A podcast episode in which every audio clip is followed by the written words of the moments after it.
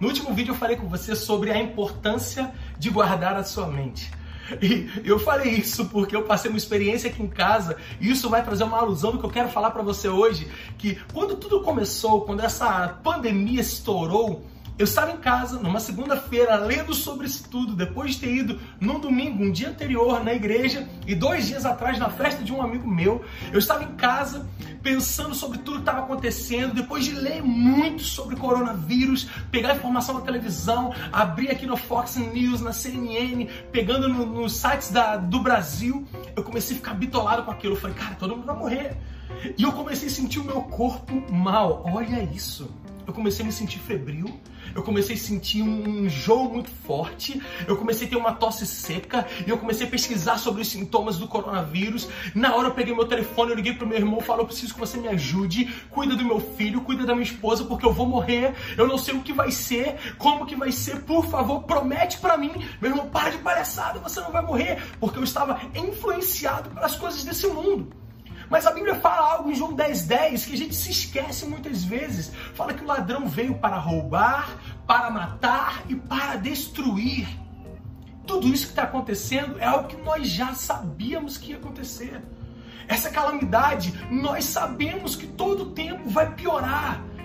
O nosso inimigo, o diabo, o ladrão, não sei como você quer chamar, todo tempo ele quer nos levar ao limite para acabar com a nossa vida. Mas o versículo continua. O versículo diz: Mas eu vim, Jesus Cristo veio para que eu e você pudéssemos ter vida e vida em abundância. O que eu quero dizer com isso? Nós somos do tipo de pessoas que não olhamos a situação e nos desesperamos.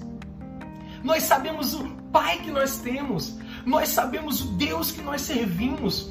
Uma situação interessante que dois tipos de pessoas a gente vai entender agora que está vivendo nesse mundo. O primeiro tipo, que não sou eu nem você, é aquela que reclama de tudo, que chora de tudo, que vê dificuldade em tudo, que olha para um copo que está pela metade e fala: esse copo está quase vazio.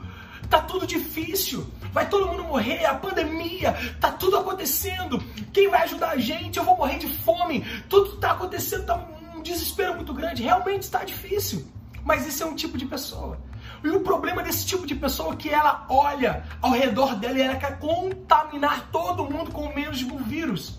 O vírus da desilusão o vírus de que não vai dar certo. Esse tipo de pessoa nós não podemos ouvir, nós não podemos ser influenciados por ela, mas eu e você somos do tipo de pessoas que acreditamos que tudo vai dar certo, que olhamos para um copo pela metade e fala, ele está quase cheio, ele pode ser cheio um pouco mais, e olhamos para a situação que está e fala, vou tirar um proveito do que está acontecendo agora. Eu vou olhar para isso e eu vou me capacitar melhor. Eu vou ter tempo para ser um profissional melhor. Eu vou ler livros que vai me fazer ser uma pessoa melhor. Eu vou me aproximar dos meus parentes, do meu pai, da minha mãe, da minha esposa, do meu filho. Eu vou ter um relacionamento melhor. Isso tudo está acontecendo e eu vou sair dessa situação melhor do que eu entrei. Eu quero te dar um outro exemplo. Todos os dias a minha esposa, de uma forma incrível, ela coloca a mesa para a gente almoçar. É um hábito da minha casa. Nós sentamos juntos, meu filho, a minha esposa, eu, todos os dias. E antes de nós comermos, nós fazemos uma oração. E nessa oração, num belo dia, num sábado, ela colocou a mesa e eu falei, vamos orar. Quando eu falei, vamos orar, o meu filho colocou as mãos nessa posição e abaixou a cabeça. O meu filho tem um ano e dois meses. Aquilo me marcou.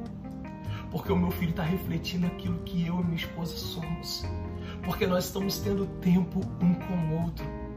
Eu quero te incentivar em nome de Jesus.